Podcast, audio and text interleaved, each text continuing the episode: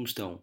Bem-vindos a mais um episódio do Monólogo do Cromo, episódio número 2.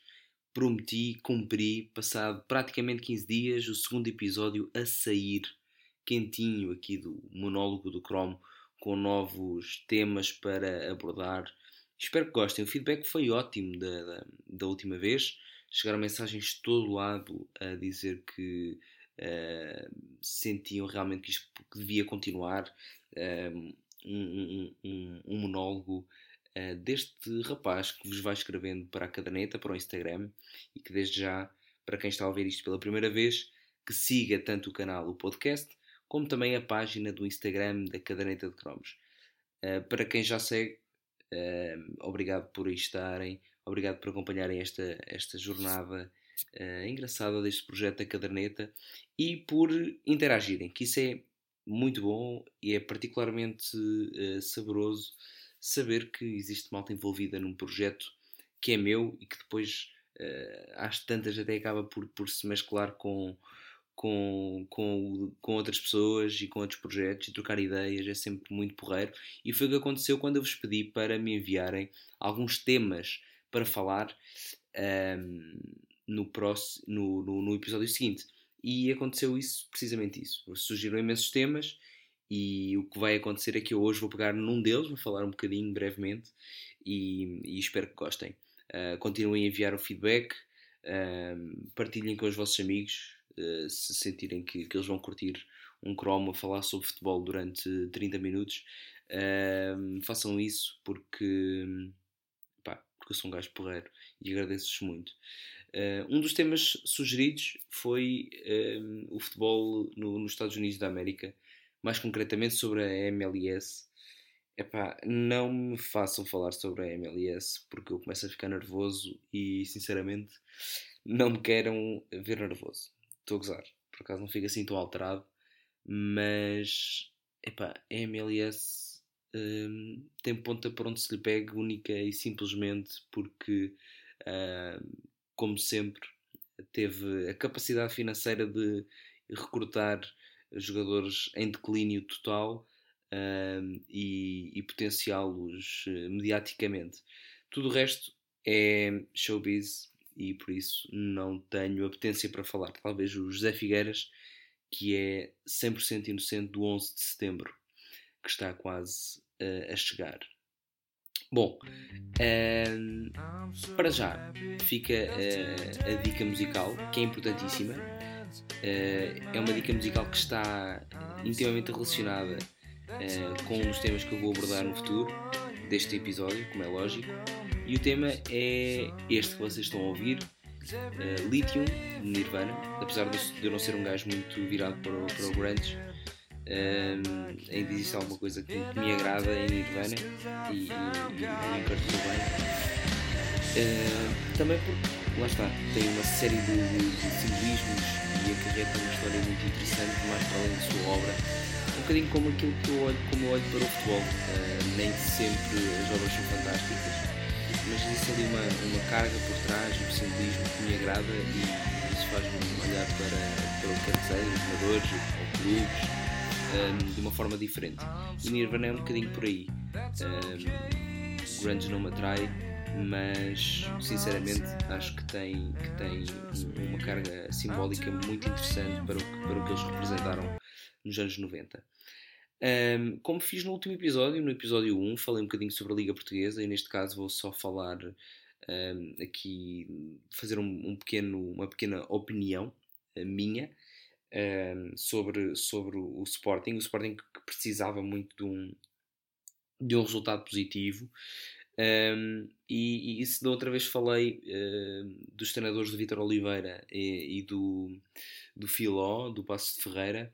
Uh, neste caso vou falar do Kaiser, uh, que desde já deixo, deixo já que é a adenda primária e para tornar como uh, a, a, base desta pizza que eu vou, que eu vou montar agora, que é Kaiser uh, também não pode ser colocado, uh, ou seja, no, no, no, fundo do poço por estar agora com resultados mais, mais difíceis e por ter começado uma época com, com mais dificuldades de vencer, uh, teve a supertaça que foi muito difícil e, e, portanto agora também é uma crítica excessiva a este treinador. Uh, condeno isso, essas críticas, assim como condeno também uh, quando o, colocaram num, num pedestal no, no início da, da sua aventura aqui em Portugal, até pelo próprio presidente, o, o Sr. Varandas, que após 4, 5 jogos disse que era a escolha certa e que tinha sido uma, uma jogada de mestre da sua parte na, na escolha do Kaiser. Acho que foram são, são duas são dois uh, duas, duas, duas melhor duas dois extremos uh, que realmente não, não, não concordo e não, não, não me revejo nisso. Agora, há críticas a fazer. E no caso do Kaiser, sinceramente, um treinador que veicula uh, tanto o futebol ofensivo, uh, que, que, promete tanto um, um, futebol atrativo, e depois, uh, no momento em que tem, que está a vencer por 2-0 em casa contra o Sporting de Braga, um, pá, invocou as velhas memórias do Catenaccio, deixando-os altamente orgulhosos pela forma como ele agarrou aquele resultado de uma forma tão defensiva. Uh, as três substituições são, são muito direcionadas para aí, à exceção da, da segunda, troca o, o Felipe, o, o senhor que, que anda lá, lá à frente no Sporting a batalhar, trocou pelo Vieto, um jogador que até ganhou algumas faltas, talvez fosse esse o objetivo, uh, e esteve muito bem no, na função que, que lhe foi reservada, mas depois faz, baixa as linhas muito com, com a entrada do Eduardo, com a saída do Vendel, uh, mete o Neto também na, na defesa, e acho que sinceramente uh, é uma mensagem que passa errada para os adeptos e para, para os jogadores. Eu sei que era muito importante para, para o Kaiser vencer este jogo, uh, porque realmente a vitória, os três pontos eram muito importantes para, para dar uma lufada de ar fresco e um balão de oxigênio, como se costuma dizer por aí, uh, para a equipa do Sporting mas talvez pudesse ter feito isso de outra forma e espero que o Kaiser encontre no futuro uh, a tranquilidade suficiente para praticar o futebol que, que, que promete e que fala uh, que, que, é capaz de fazer. E como comprovou também no ano passado onde teve uma série de resultados positivos seguidos entrou muito bem uh, não conseguiu vencer o campeonato mas venceu a Taça de Portugal venceu a Taça da Liga e portanto um, sinceramente, espero que, que Kaiser consiga sair desta, desta bola de neve que parece que o Sporting está novamente a colocar-se por baixo. Uh, terminado este meu reparo sobre a, sobre a Liga Portuguesa, uh, sinceramente, eu não vou estar uh, feito uh, programa televisivo a comentar a Liga Portuguesa de fio a pavio. vou comentando aquilo que, que, me vai apetecendo e, neste caso, fazer só um pequeno reparo aqui uh, ao, ao, ao, treinador holandês, uh, sobrinho do, de uma grande glória do, do, do, do Ajax, um, e que sinceramente me, me, suscitou, me suscitou alguma, alguma necessidade de opinar, vale o que vale. De resto, passo para o tema seguinte, uh, que é a sugestão, foi um tema sugerido, portanto, desde já agradeço ao Guilherme Vaz pelo tema sugerido, uh, fala sobre a caminhada da Dinamarca em 1992 até à vitória do Europeu. Portanto, em 1992. E acho, que, acho que é extremamente interessante falar sobre, sobre esta, uh, esta caminhada. Tem, tem todo um simbolismo e uma, e uma, uma vertente poética por trás, um, um quê também de, de, de caricato nisto tudo, uh, associado a, uma, a, uma, a, um acontecimento negro da história da humanidade, que, que foi a guerra da Jugoslávia, mas de qualquer das formas, para a Dinamarca foi, foi, um, foi, um da, foi uma daquelas histórias de encantar em que o underdog realmente se supera em relação uh, aos, aos seus adversários, uh, que normalmente pintamos sempre como, como os vilões, e Dinamarca, aquele, aquele pequenino povo de vikings com a bola nos pés, acabou por, por chegar longe em 1992 e vencer o tão desejado troféu de campeão da Europa. Um, e portanto, acho que faz todo o sentido falarmos um bocadinho sobre isto. Eu gostei do tema uh, e aproveito também porque vou, vou escrever uh, um texto para a visão do mercado esta, esta semana. Uh, e vai ser precisamente sobre um dinamarquês, o Preben, o Preben Elkshire Larsen, que, que, que, era um, foi um jogador que, que espalhou a sua magia no, no início dos anos 80 na, na, Dinamarca, que fez uma dupla muito interessante com, com Laudrup um, e, que, e que, portanto, merece toda, toda a referência. Tem também assim umas histórias muito engraçadas. Portanto, sigam o blog do Visão do Mercado e vão lá dar a força uh, habitual uh, aquele comentário simpático. Se for antipático, deixem para vocês que, que eu não me aprecia ler no sábado, porque vai ser um, um dia fantástico, como eu vou contar uh, daqui a pouco. Um, acontece que, que, e contextualizando um bocadinho aqui, esta Dinamarca, que, que chega a 1992 totalmente underdog, um, temos que falar que isto foi uma Dinamarca que realmente em 1992 passava por um período conturbado. Vejamos, eles não foram qualificados para o Europeu de 1992. E isto seria normal, porque a Dinamarca aparentemente não tinha grande expressão, historicamente não é um clube com, com grandes potências constantes, apesar de ter os seus rasgos uh, de brilhantismo, não era uma constante e nem seria anormal não estar no Europeu de 1992. Acontece que a Dinamarca, nos anos 80, início de, dos anos 80, era uma Dina máquina, não é? Uh, e era, apresentou uh, cromos muito brilhantes para, para, o, para o futebol mundial.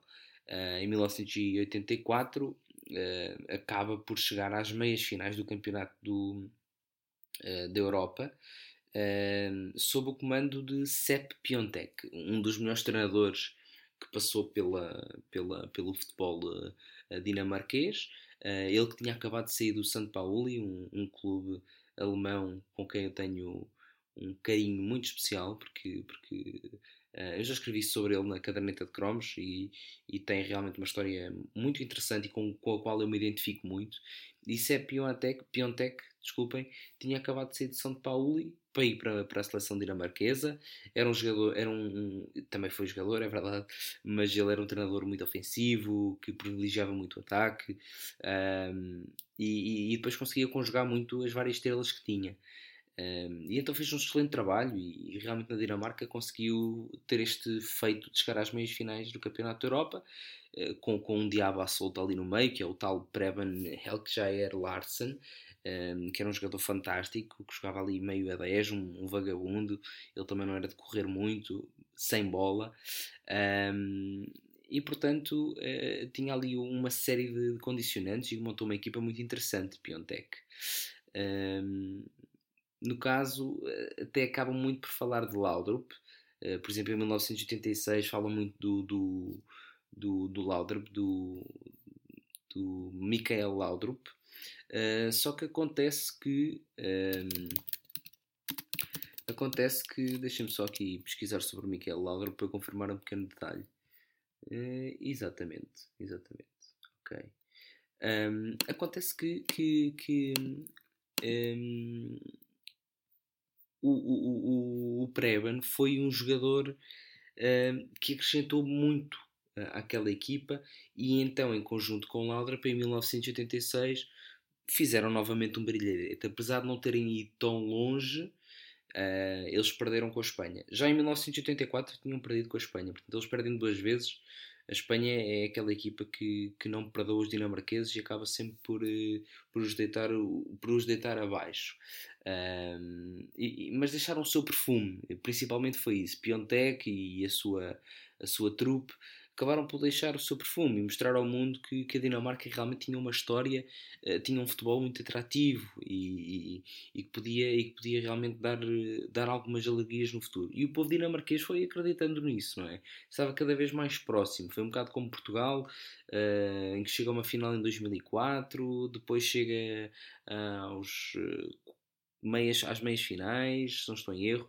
Portanto, nós, à medida que, que, o tempo foi evoluindo, íamos exigindo mais também à seleção e uma não qualificação é sempre eh, dolorosa para uma equipa que, que chega às meias finais e que depois chega à, à segunda fase do Campeonato do Mundo e, e, e comporta-se bem e acaba por, por, por mostrar muito bons resultados. Até porque na fase de grupos, em 1986, a Dinamarca faz um trabalho fantástico.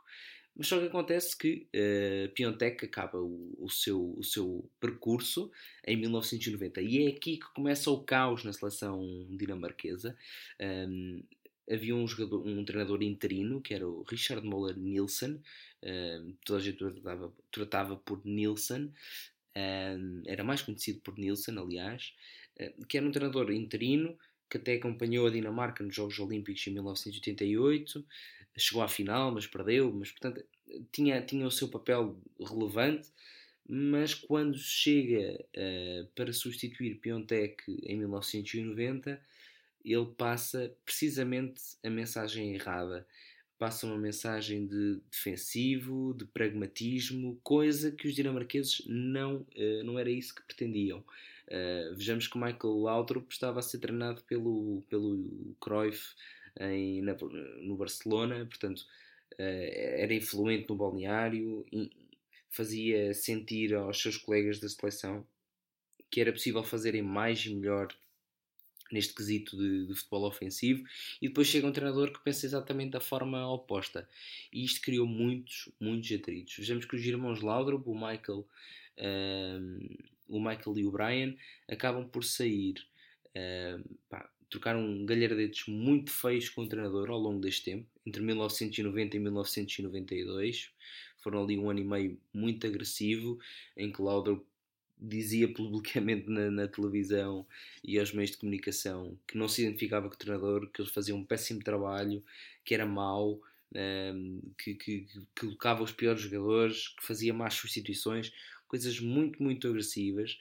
Um, alguns outros jogadores também saíram por problemas disciplinares, portanto, era um balneário muito uh, turbulento e, e entretanto acaba por, eh, por, por alguém ter que tomar uma posição. Também não era a federação, a federação simplesmente passava entre os pinhos da chuva e eis que chega um jogador que era bastante influente no balneário, que era o Eric Rasmussen, e acabou por acalmar as águas, eh, exigindo respeito, mostrando total empatia com o treinador, com o Nielsen, um, e, e, e, isso acabou até por dar um ar de mais tranquilidade.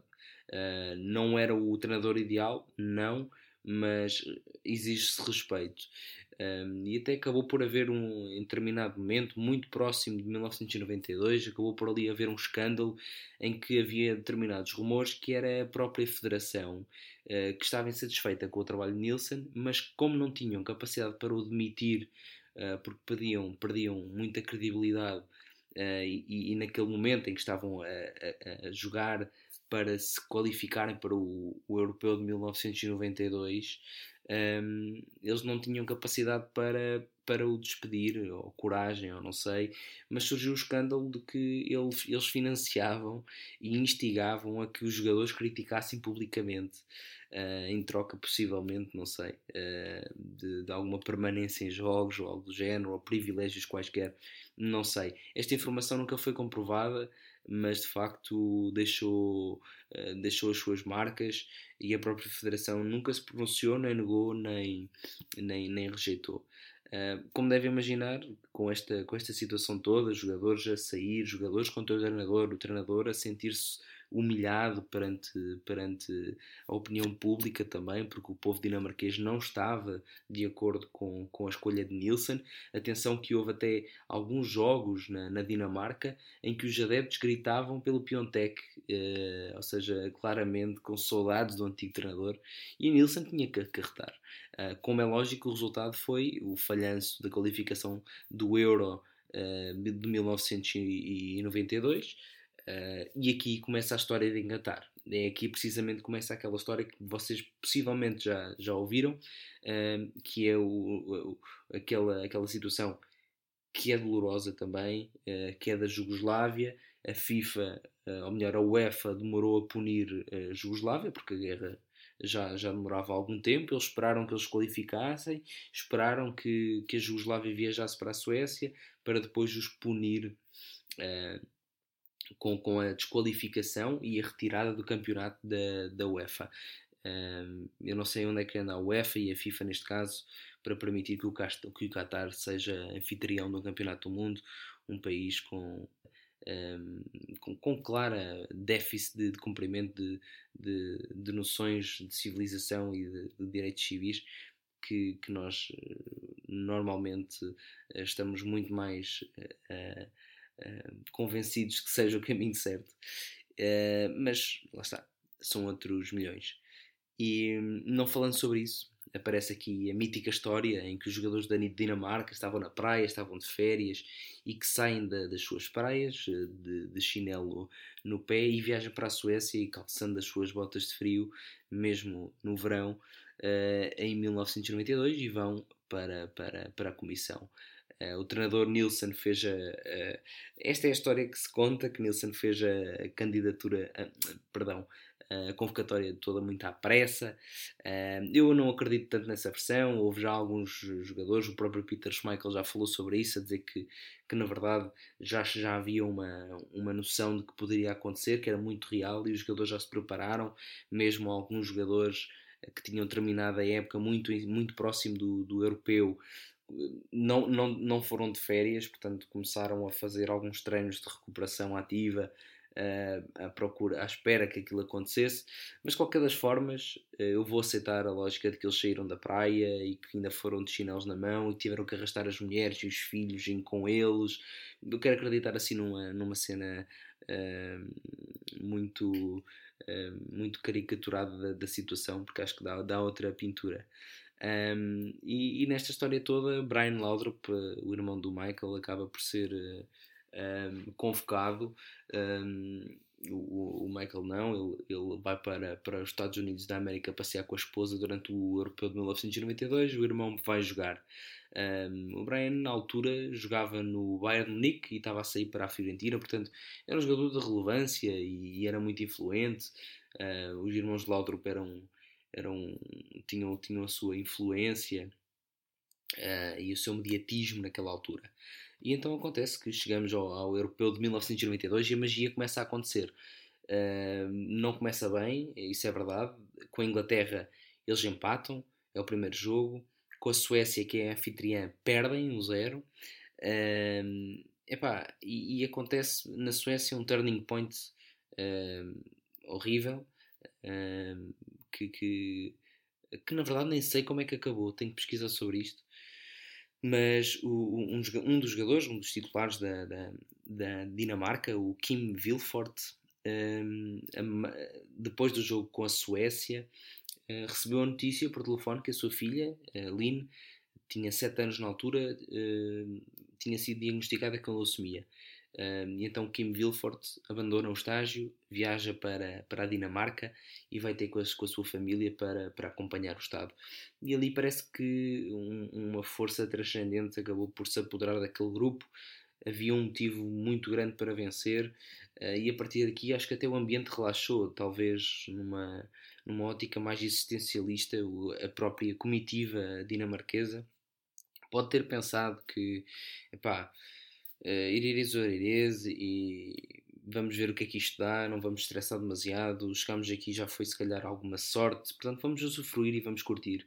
E acontece que, que antes do jogo com a França, um, o Nilsson, o treinador uh, dinamarquês, que nem é muito estas coisas, uh, deixou os jogadores irem jogar até mais tarde, um mini-golf, uh, começou um, abriam um dos dias para beberem cerveja e irem comer uns hambúrgueres, eh, uma junk food.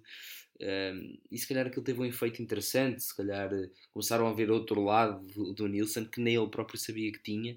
E a verdade é que ganharam com, com 2-1 uh, à França, uma equipa uh, perigosa. E apesar de Jean-Pierre Papin não estar na sua melhor forma naquele campeonato, até, até acabaram por fazer. Um, até estavam, estavam com uma grande equipa. Um, e foi um, um gol de, de Lars Erstrup uh, numa substituição por Brian Laudrup. Portanto, ele tirou a estrela da equipa para meter o Erstrup. Passado 10 minutos, ele faz gol. Coragem de Nilsson. Uh, que, que, que, claramente veio, veio demonstrar, e como vocês já sabem, o, o final da história, não há spoilers nisto aqui, eles vencem o campeonato e, portanto, são vários, uh, várias evoluções do próprio Nilsson são vários sinais que mostram que este, a personalidade deste, deste homem que não cedeu à pressão e que acabou por, uh, por mostrar uh, alguma adaptabilidade às circunstâncias que eram muito adversas. Na final, uh, perdão, na meia final apanham a Holanda, que são os campeões em título, e venceram nos penaltis. Na final, 2-0 contra a Alemanha, um jogo em, que, em que a Dinamarca não deixou dúvidas que tinha que ganhar aquele jogo Uh, claramente um daqueles, uma daquelas histórias em que este jogo não é para se jogar, é para ganhar, e chegou lá a Dinamarca, espetou 2-0 nos, nos germânicos, e um abraço até amanhã.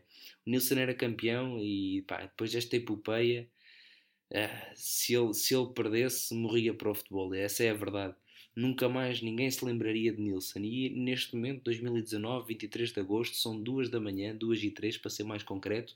Cá estou eu a falar de Nilsson e a dizer: pá, gajo do caraças. Nilsson já faleceu, infelizmente, uh, mas, mas é de recordar, é um cromo brilhante porque tinha a cama feita demasiado cedo e ele não desistiu e mostrou que, que há resiliência. E com um plantel humilde, e também ele com uma postura humilde, uh, tomou as suas decisões, confiou naquilo que ele achava que era mais certo, não cedeu, uh, teve que mandar quem ele considerava que, que não estava com ele, fosse o, o, o Zé da esquina ou fosse o, o Maradona, e venceu. Uh, e isto passa claramente aquela mensagem de que uh, aquele clichê que sejam fiéis às vossas convicções mas é totalmente verdade. É, esta história é, é, é, isso, é essa a mensagem pura que passa, que é enquanto fores fiel às tuas convicções e às tuas ideias, mesmo que percas, eh, estás de, de, cabeça levantada. Se venceres, estiveste certo este tempo todo e os outros só têm é que dar a mão à palmatória. Um, e portanto, um abraço para ti, Nilson, uh, que, que, que te recordamos aqui passado alguns aninhos, tua, do teu grande feito. E de alguma forma Nirvana tinha que encaixar neste episódio e encaixa aqui na final. Na final entre a Dinamarca e a Alemanha. Acontece que nesse mesmo dia, no dia da final, os Nirvana iriam tocar ao, ao festival uh, Roskilde. Eu espero estar a dizer bem todos os nomes dinamarqueses. Já tive uma aula, mas, mas foi, foi alguns anos atrás e não reti muito. Uh, mas acontece que, portanto, havia um concerto dos Nirvana, um, estavam lá mais de 60 mil pessoas, e, e, e problema, o, o, concerto era exatamente à mesma hora que o jogo. E acontece o insólito: o concerto não começou até terminar o jogo. Então baixaram um ecrã gigante no palco. Uh, o Kurt e a sua comitiva, comitiva, pá, amigos, esperem um pouquinho que a Dinamarca vai fazer história. O Kurt ficou a beber a sua cerveja, vamos, vamos fingir que ele estava só a beber uma cerveja, uh, à espera, epá, eu acho que ficaria furioso se isto me acontecesse, se eu tivesse que esperar para que outro espetáculo acabasse, que não tem nada a ver com, com, a, minha, com a minha história, mas acho que por acaso até correu bem. O, o baixista dos Nirvana conta que ficaram a beber umas cervejas, tranquila, relaxar, que até foram acompanhando o jogo, apesar deles não, não, não se importarem com, com futebol, por isso é que eu não falo da MLS. Eh, os americanos estão-se a cagar para o soccer há muito tempo e continuam a, cagar-se para isso. Uh, e, e, não se importaram muito. Na verdade, eles até dizem que, que foi porreiro que, que tenham ganho porque deu uma energia incrível. Eles estavam em êxtase, os dinamarqueses. Como é que era possível terem terminado um campeonato da Europa a vencer a Alemanha e depois Nirvana na minha terra? Pá, deve ser louco para quem é um fã uh, alucinado. Uh, é mais ou menos o que eu sinto uh, para este sábado. acontece que vão, vão acontecer aqui uma série de sinergias e, e, e, de, e é um plano que, que, me deixa particularmente entusiasmado. Não, não, não me digam, não, não me perguntem porquê, mas acho que se eu vos disser o que é que é, até acaba por, por vocês acabam por perceber. acontece que, que esta semana marca o regresso de, de, algo que eu há muito já, já ansiava. Um, eu já não compito, uh, já não jogo futebol um, em competição ou num clube já há, há largos anos. Um, e acontece que, que este ano decidi voltar uh, a, a, treinar, pelo menos, a fazer uma pré-época. Então, uh, mais uma vez, é um clube aqui perto de Coimbra chamado Brasfemes um, que, é, que é um clube sempre extremamente simpático e, e, e receptivo. E, e, meu amigo, uh, as pessoas que, que, que, fazem parte dele são, são minhas amigas. Uh, ou, ou, o futebol uh, proporcionou que nós criássemos uma, uma, uma amizade. Um, e então comecei na, na pré-época. E acontece que este sábado vou ter jogo, depois temos uma série de jogos ao longo da tarde, onde eu vou poder estar com, com a malta a, a, a poder ver o jogo e, inevitavelmente, beber uns copos à medida que, que os jogos vão passando. Um, e, e os, os, hábitos mudam. Hoje em dia vou, estou no meio de uma pré-época, vou jogar com, com, com pessoal que, uh, que faz parte da equipa um, e, e, depois à tarde vou, vou fazer uma atividade qualquer. porque só o facto de jogar futebol de manhã e de ter um jogo já me deixa epá, o dia começa de outra forma, o dia é outro, o, o, o dia tem outro brilho. Uh, ou seja, é como se eu tivesse mais 9 horas para pensar naquilo que fiz e, e, e há um misto de daydreaming à volta disto tudo. É um dia realmente que me deixa satisfeito e já tenho aquilo tudo, tudo orquestrado uh, do que é que tenho que fazer. Uh, amanhã já vou preparar as minhas botas para limpá-las, as minhas adidas de louro. Portanto, uma série de rituais que eu quero cumprir e que já tinha muitas, muitas saudades. Saudades do, dos tempos em que eu era miúdo, não é? E que fazia pré-épocas de torta e direito, bidiários, treinava de manhã, treinava uh, ao final da tarde, um, não necessariamente pelo, pelos treinos em si, não é isso que, que me deixa com maiores saudades, apesar de, claro, ter a bola sempre por perto era, era das maiores alegrias que me podiam dar. Mas o facto de estar com, com pessoas que, que cresceram comigo uh, e que me permitem hoje uh, dizer que, que, que, são minhas amigas, que são essas os meus, os meus amigos, um, ehm, deixa-me particularmente satisfeito. Aquilo que eu criei foi realmente genuíno e forte. Um, ehm, pá, era uma série de aventuras que ali se iam gerando entre miúdos de, de 13, 14, 15 anos. Treinávamos de manhã e, e, ao final da tarde, portanto almoçávamos juntos, íamos passear, íamos dar uma volta no shopping, íamos dar uma volta ao parque, uh, às vezes dormíamos fora em casa uns dos outros, a jogar Playstation até às tantas. Portanto, isso enquanto putos formou-me profundamente e, e, e deixou-me memórias encantadoras da pré-época. Portanto, eu neste momento estar a fazer uma pré-época com 28 anos é algo que me deixa realmente nostálgico, uh, ainda para mais quando, vejam bem, o, o, mesmo, um dos meus colegas que está comigo no Brasfemes, neste novo clube, que é o Rafael Machado, eu trato-o por essência, já vou explicar porquê. Este rapaz eu conheci, eu tinha eu 16 ou 15 ou 16 anos. Eu fiz a pré-época com ele na Académica de Coimbra e agora estou a voltar a fazer uma pré-época com ele. Já fiz uma pré-época com ele, éramos os dois treinadores de um clube. Portanto, temos aqui uma série de, de, de histórias, sempre com o futebol denominador comum. Epá, e isto deixa-me particularmente hum, satisfeito. Uh, poder-me, o futebol poder-me propiciar mais uma vez Uh, histórias que certamente daqui a 10 anos vou estar, não, não, não sei se serei num, será num podcast, será noutra plataforma qualquer, isso pouco importará, mas a dizer, pá, olha, estou aqui com o Rafa novamente, estamos aqui com um projeto, uh, estamos a desenvolver uma plataforma que permite isto e aquilo no futebol, ou a caderneta de alguma forma evoluiu para um patamar em que o Rafa está aqui a trabalhar comigo e, e, o Rafa e todos os outros que passaram pela, pela, pelas minhas pré-épocas são a, a, a constante de, do, do meu futebol. E isso deixa-me muito, muito satisfeito. Sobre o Rafa, uh, dizer, dizer que, ele, que ele é a essência do futebol. Ele sim tem ainda condições para jogar futebol. Um, ele jogou comigo na Académica, ele, ele formou-se num clube mais pequeno que a Académica, mas daqui da região de Coimbra, que é o Esperança, um, e ele cresceu lá, ele tinha 200 assistentes, assistências por época, ou 300, ele era médio centro, um canhoto ímpar, era uma coisa assim fora do normal. Nós íamos no juvenis, íamos jogar contra o Porto, contra o Boa Vista, e lá apareciam aqueles calmeirões de 1,90m, 1,80m. Ele jogava no meio campo e tem 1,70m 1,71m para aí. E, e, era impressionante a forma como ele brincava com eles, como ganhava a bola no ar, porque jogava com o corpo. Ele é realmente aquele gajo que domina na totalidade a essência do jogo. Ele sabe como é que, uh, como é que lida uh, e como é que, como é que se trata a bola, seja em que feitio ela vier. Como, se, como se de um, um gajo que sabe lidar com todo o tipo de pessoas, com todo o tipo de feitios.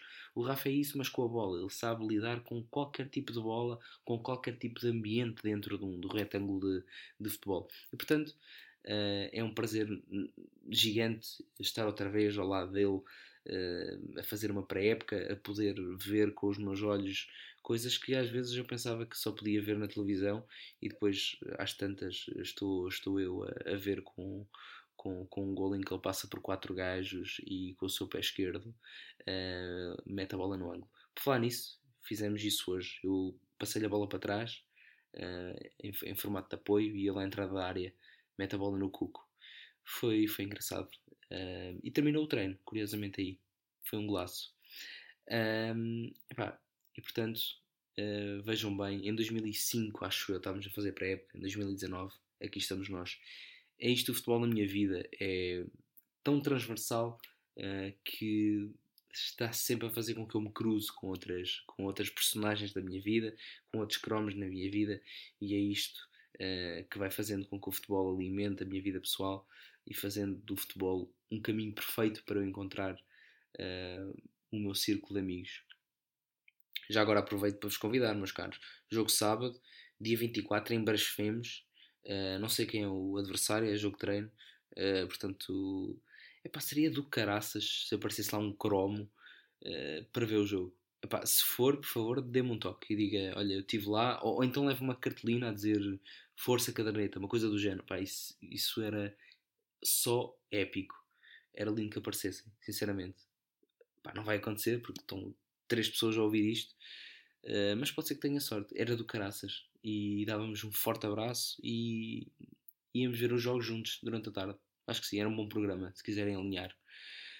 Meus caros, uh, já vamos ver quantos minutos?